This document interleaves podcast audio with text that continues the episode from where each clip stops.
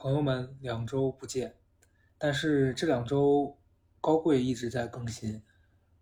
所以给如果还有不知道有高贵 FM 的朋友指一条路，大家可以去订阅高贵 FM，在小高岛断更的时候，另外一边还有的听。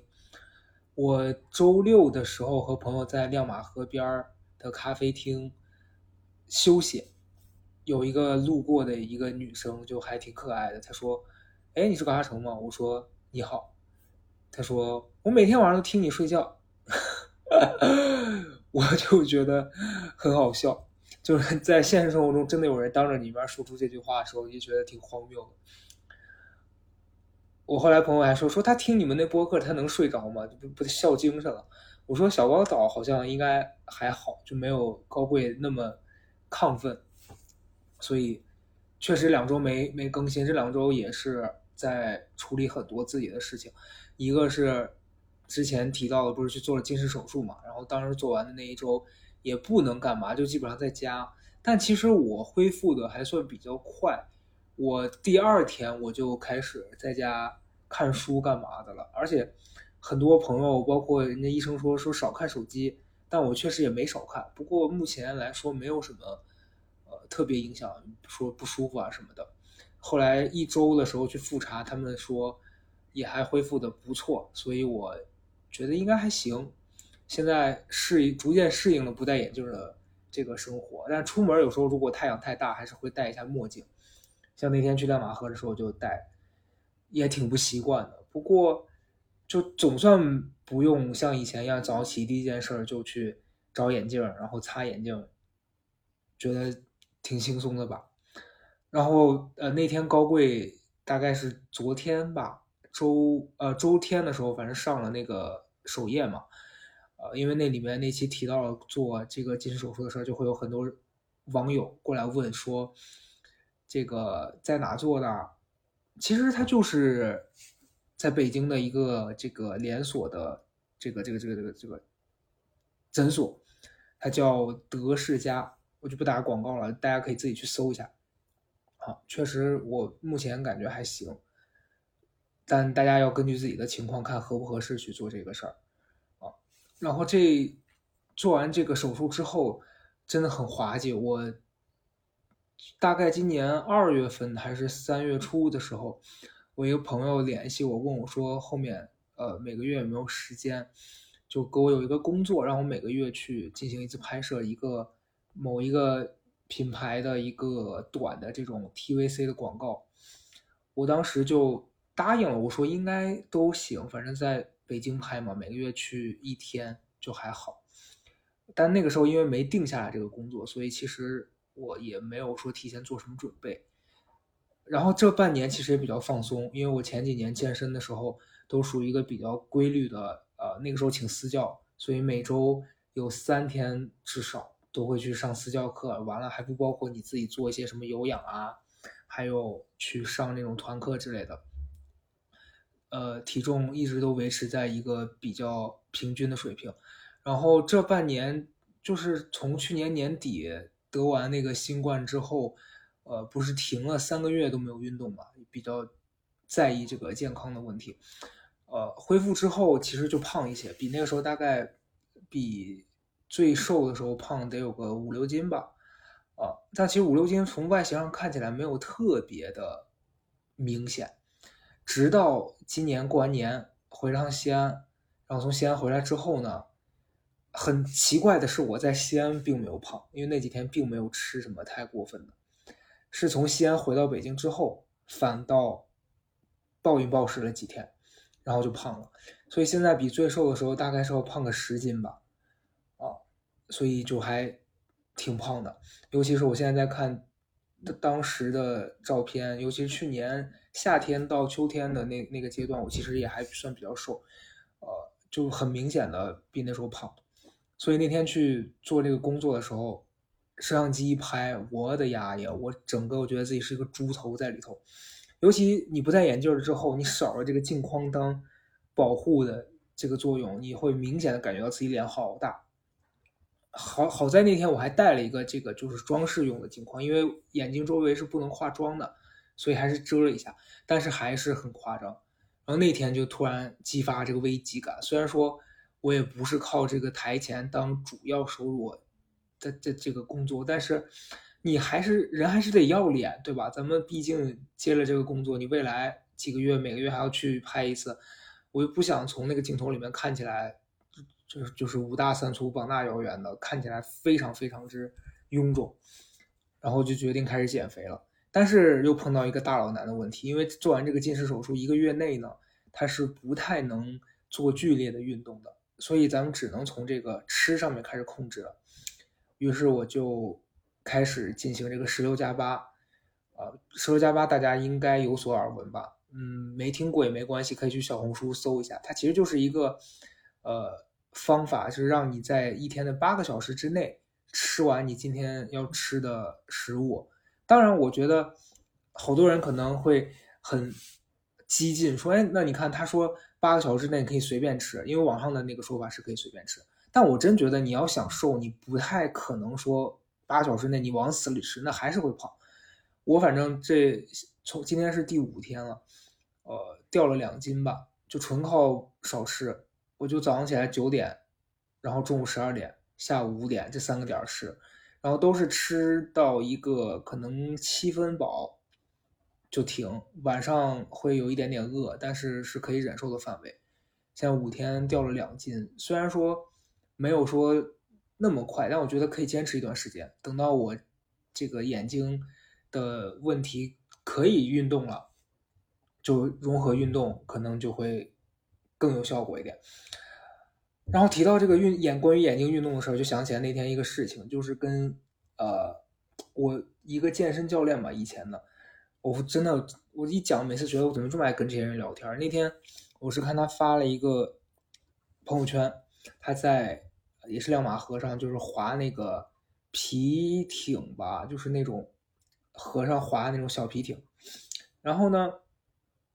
我就觉得挺好玩的，但是因为做完这个近视手术，真的有很多要遵守的这些规则。人家不让游泳，因为水可能会让你眼睛感染，你也不确定那个水里的卫生条件是什么样的，可能会有细菌。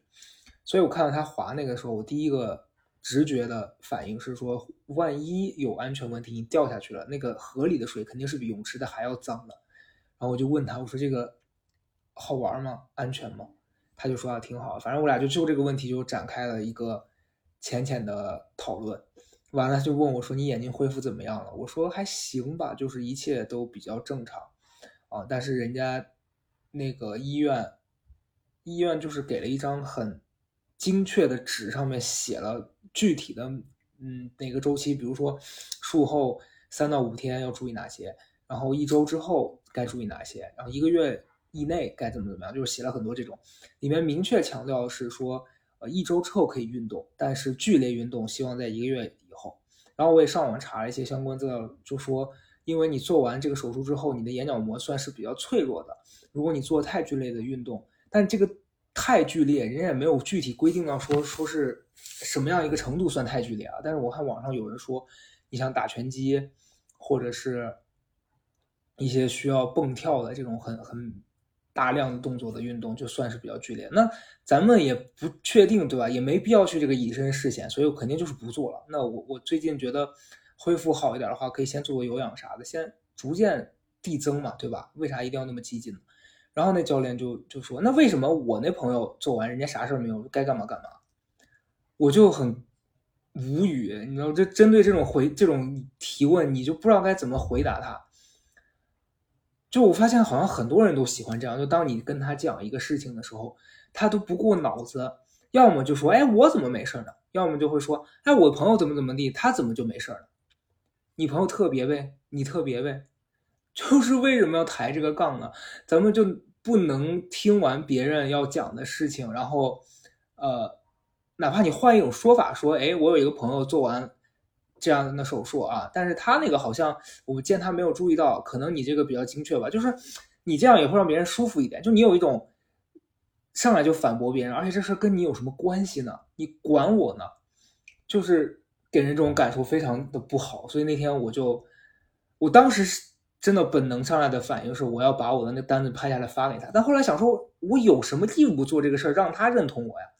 就就很奇怪，就有时候我会这样，我不知道大家会不会这样，就是你会很着急的向别人证明你没有在矫情，你没有在夸大事实，就这是一个很正常的情况。但是我会发现，有时候你即便是很认真的去跟对方解释了你你所经历的和你为什么这样做的动机。他还是会带着一种那种态度跟你说：“哎呦，那你这可能怎么怎么样？就你你你可能过于小心了吧？啊，你这注意点儿，嗯嗯，怎么怎么的，就没必要，你知道每次我做完这一系列的解释，我就会觉得我在对牛弹琴，就我在浪费自己的时间。所以，我针对这样子的事儿，我现在的处理方式就是，我就不多说了。如果我碰到这种情况，对方再上来说：‘哎，我怎么不这样呢？’我朋友怎么不这样呢？我就会说行，你朋友牛逼，我立刻去死，好吧，我自杀。就有的时候就用发疯的形式去对抗对方的无理取闹。就你别跟他讲那么多，因为讲的太多也没有用。我开下窗，间好热，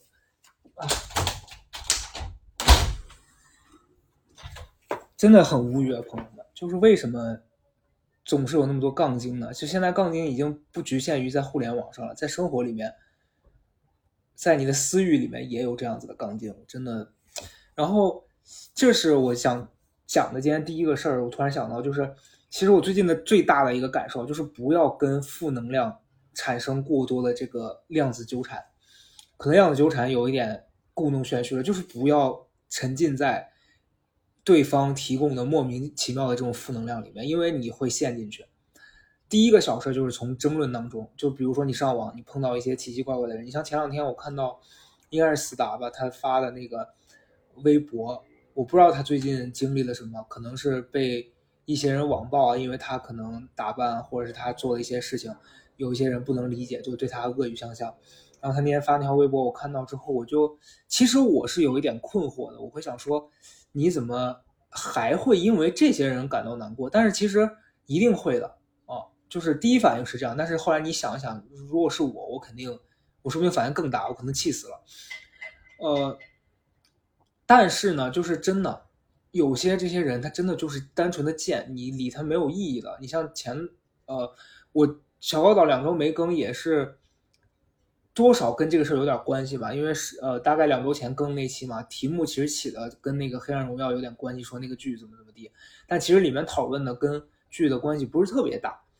然后就会有人跳出来说你这跟剧有什么关系啊？因为我其实还是有点默认了，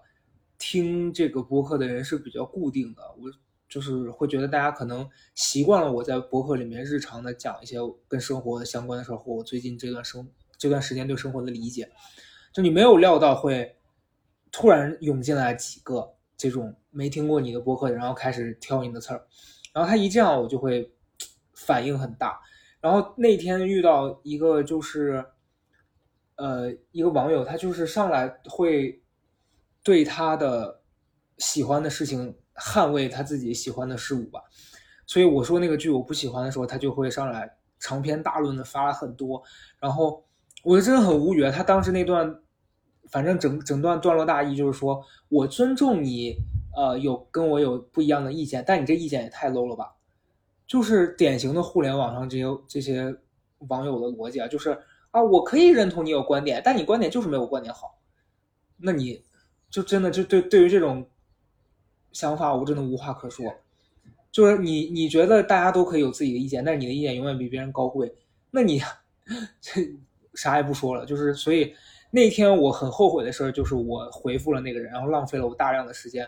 我试图用我的逻辑跟他讲清楚我是怎么想的，但是你发现了这些人他根本就不没有要听你为什么这么想，他们只是想来你这儿证明他是有优越感的，他比你强。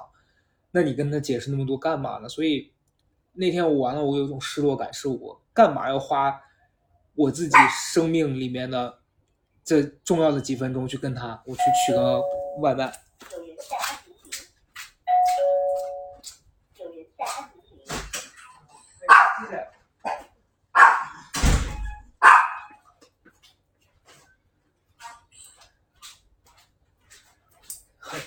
那个插一下题，那天，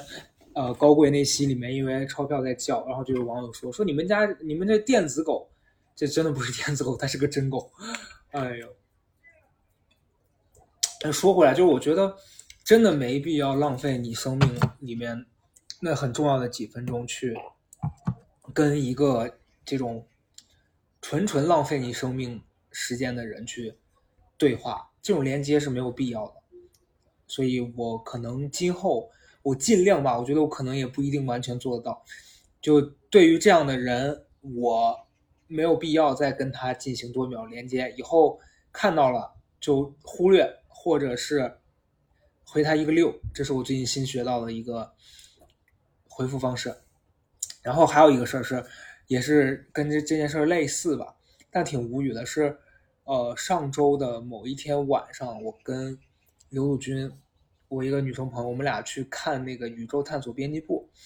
就觉得那个电影很好看。然后看完之后呢，我们俩就从电影院出来，然后那个电影院就刚好离我们之前，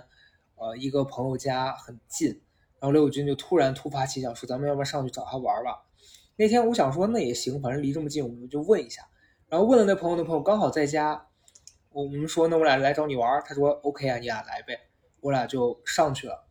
然后上去之后呢，就一进门就觉得气氛很奇怪，因为他家就有一个女生在，我这朋友是个男生，然后那女生我们之前一起有一次吃过饭，就是这个男生朋友请我们俩到他家吃饭，然后刚好那女的也在，他俩也不是男女朋友的关系吧，至少第一次的时候不是，现在是不是我其实那天不太确定啊，嗯，我第一次跟那女生见面印象就不是特别好，因为她，呃。就是整个那一天接触下来，你会觉得这个人不太真诚，就他所有的跟你打招呼啊、交流的方式都是一种表演状态，因为很明显嘛，我觉得这是个人，你都能感受出来，这个人是真心的在跟你交流，还是他在用一种客套的状态和表演的状态跟你进行互动。所以那天第一次吃饭的时候，整晚那个人都在表演状态，所以我觉得这人不太真诚。然后对方是一个小红书上的一个博主吧，据说还还有可能三三四十万的这样的关注，然后他又是一个名校的学生，所以可能本身就是有一些自大吧。我真的是觉得我没有在贴标签，他确实是客观来说，他就是觉得自己很了不起的这样一个人吧。然后那天第一次吃完饭之后，我们也就没有联系了，我也没有跟他留微信。刘友军是跟他加了个微信，我觉得我跟他应该也不会有更多的接触了，就离开了。然后那晚那天晚上我们看电影的时候去，他刚好在在那个人家，然后他就垮了个脸，坐在那沙发上也不说话。我跟刘友军立刻察觉到他应该是跟我们这个男生朋友吵架了，所以我俩就很尴尬。跟然后那男男生朋友跟我们聊天也是那种有一搭没一搭，就全聊的是我俩也不在乎的事情，就他的工作啊这些的。我我就立刻觉得气氛很很诡异，我就想赶紧走。我就跟刘友军就发微信，我俩就在聊说咱俩。找个找个借口赶紧撤吧，然后那个女生啊，就全程我们在她家大概待了得有个十五分钟左右吧，其实也就很短，十五分钟那女的全程在那边垮着个脸，然后不跟我们说话。然后你你说如果我们不认识你这样子，其实还可以理解，但是我们一起吃过一次饭，即便你那次极度不真诚，然后你是表演状态，可是你你你们吵架，你跟我们甩什么脸子呢？我们俩就会有这个感受。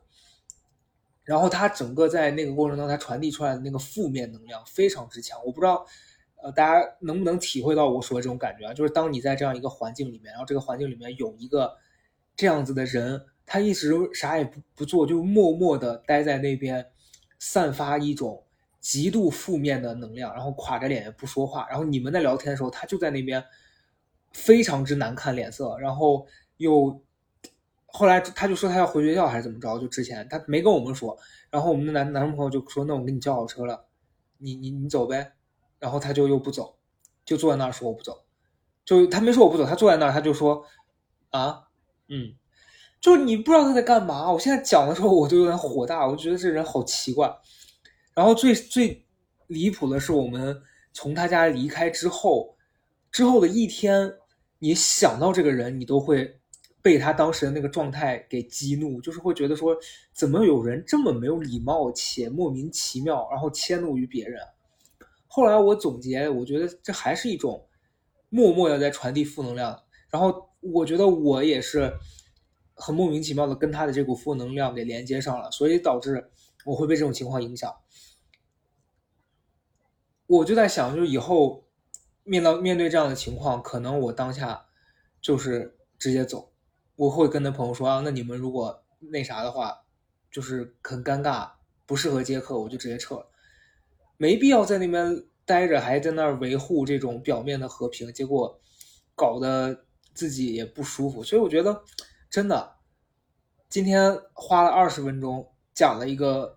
很重要的，我最近的体会就是不要跟负能量的人产生过度的纠缠，因为你只会让他的那个能量影响到你。完了，就像你踩进了一个泥坑里面，你一直要得等到你找到水，你才能把这泥洗干净，而且洗完还要晾干，然后再换衣服，然后还得洗掉这个脏衣服，就是一个很繁琐的过程，你才能恢复干净。完了，你可能想到这个事儿，你心情还会受到影响。所以我觉得最合理的。解决方法就是你看到泥坑你就绕开，你不要再踩进去了。谨记，大家不要踩泥坑，这是今天第一点。第二个点是，就是聊到这个减肥的事情啊，那就是其实我不想老生常谈讲太多，但我觉得从减肥这个点，我我意识到是最近想要改变的这个事儿。就大家，呃，包括我自己也是。即便减肥这件事儿已经多年是我人生当中的一个反反复复的课题，但是有时候你还是会很着急，想赶紧看到结果。其实我觉得这跟人生很多主题都是相关的，就是你太着急的想要要一个结果，大家都是这样，因为现在可能整个时时时间背景，这个社会环境要求大家都是好像你要快速的取得一个成就，就怎么怎么样。就你反正慢，好像被大家理解成了没有效率。就你为什么不能快速的给出一个结果呢？啊，你为什么不能一次就成功呢？就变成了大家现在这这个要求。然后如果你不行，大家就会觉得说啊，你为什么要呃浪费时间在这件事上？然后我昨天刷到了一篇公众号推文，是那个李松蔚老师给一个网友的回复。然后那个网友就说自己常年有这个啃指甲的习惯，但是呢又改不掉，然后改的过程中可能想到这个事儿了还是很焦虑，就会啃得更严重。完了，他就去向李老师求助，然后呢李李松伟老师给他的回复就说，其实你可以这样，就你试着三天不啃指甲，看看会是什么样的感觉。三天之后你可以随意啃。然后我当时看到这个批这个回复我就笑了，我觉得。很可爱的这个说法，但是其实它是有非常明确的这个理论的，就是你给自己设设定目标的时候，一定不要太大。你比如说，假如我减肥，我上来跟给给自己立的目标是我一个月内我必须瘦二十斤。首先是你前期如果这个瘦的很慢，你会很着急，你就很极端，然后这个极端会导致你在前期的体验，你的心情会受到很大的影响。然后如果最后没有达成，你就很容易被打断，然后。报复性饮食就胖更多，但是你给自己定这种小的可以实现的目标，它是可以激励你去把这个战线拉得更长的。所以我最近在做这个十六加八的时候，我其实是呃每天在记录的，就是觉得你每天看到自己有一点点小成就，你你真的就是坚持了五天，虽然说没有太多，但是你看到每一天都有一点点小的进步，你就会觉得说我在缓慢的、逐步的努力着。啊，但是就是我我一直在讲这个事儿，就是你胖起来不是你胖，就是我胖起来也不是一天一个礼拜的事儿。我当时健身健了一年才维持在一个很好的状态，然后现在可能两年，哦，过去了快三年了吧，三年，然后我复胖了差不多十斤，我觉得也还 OK。那你现在？指望一个月就把这十斤减下去，你除非使用一些极端的手段，不然你就慢慢的减呗，对吧？所以我下一次拍摄可能是下个月，那我就在下一次的时候比这一次看起来有一点点改变就行，我也没必要那么极极端。所以我觉得可能有时候就是你要去培养自己有一个这样子的心态，才能让你想做的事情更长久的坚持下去，因为你大起大落就很容易放弃。所以，我今天想分享第二点，就我觉得可能很多事情都是你要从一点点，然后给自己建立这种小的反馈，让自己知道事情是不能一下子，就可能有的事儿也是可以一下子完成的，但是对于大多数人来说，你可能慢慢的这样子长久的建立这个目标，会让你比较不容易反弹吧。嗯，不光是减肥，很多事儿都这样。然后最近这段时间还在看一一个系列的书，这个书叫《零极限》，大家如果感兴趣可以去自行搜一下。他我之前好像在博客里面提过吧，我有点不太记得了。他其实我觉得跟冥想、跟那个以前我提到过的那个沉浮实验，它呃包括当下的力量，它都是有一点点类似的。反正我这些都读下来，我觉得他始终在讲的一件事，就是让你。专注在当下的感受上，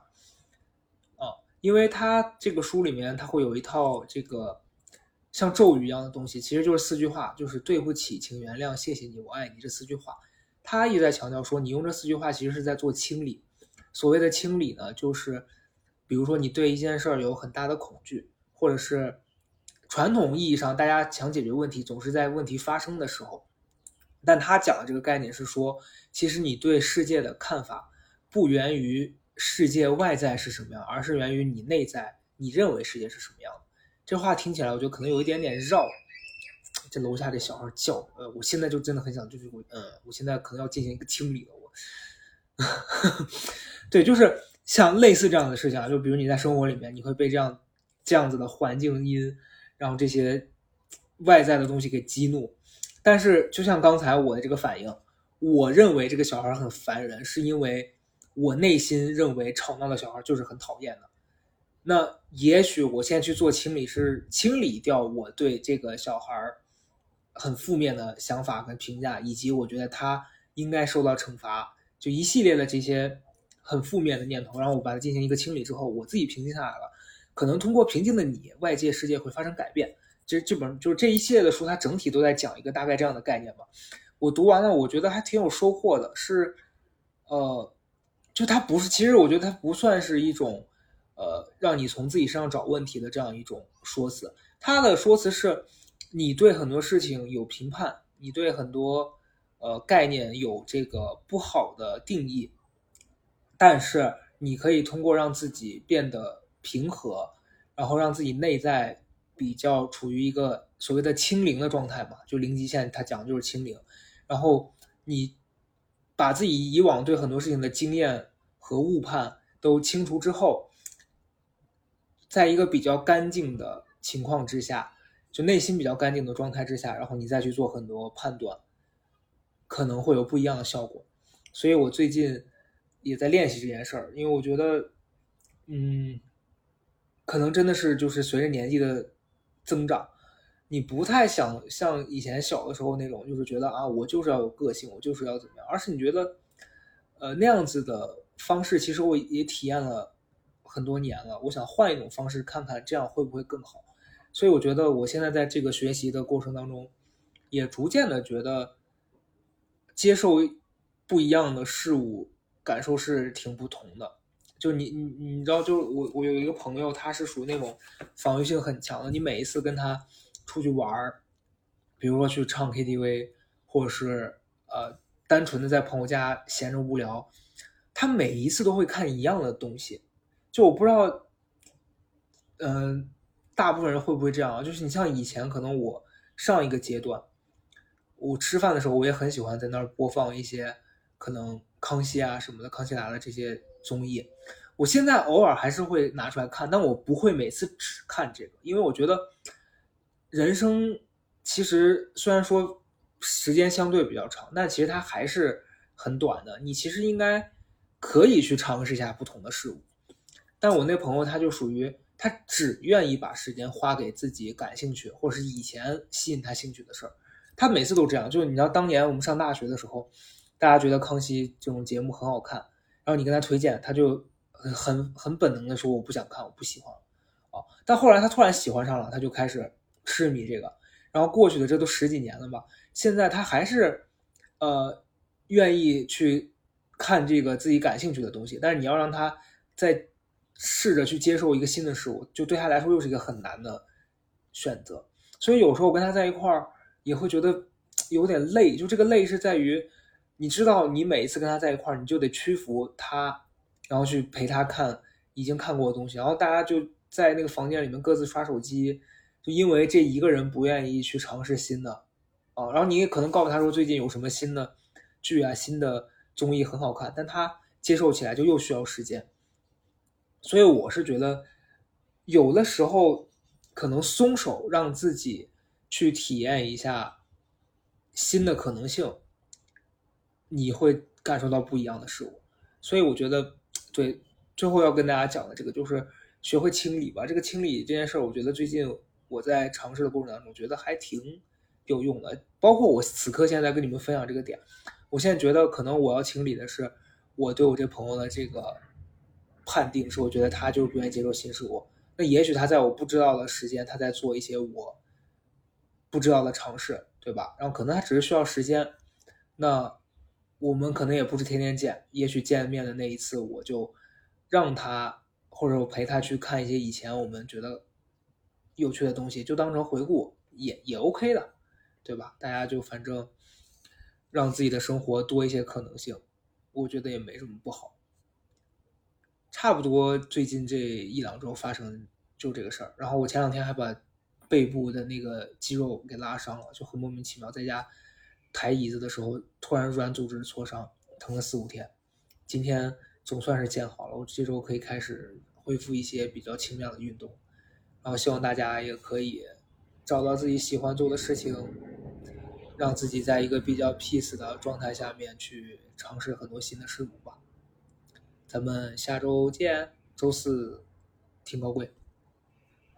拜拜。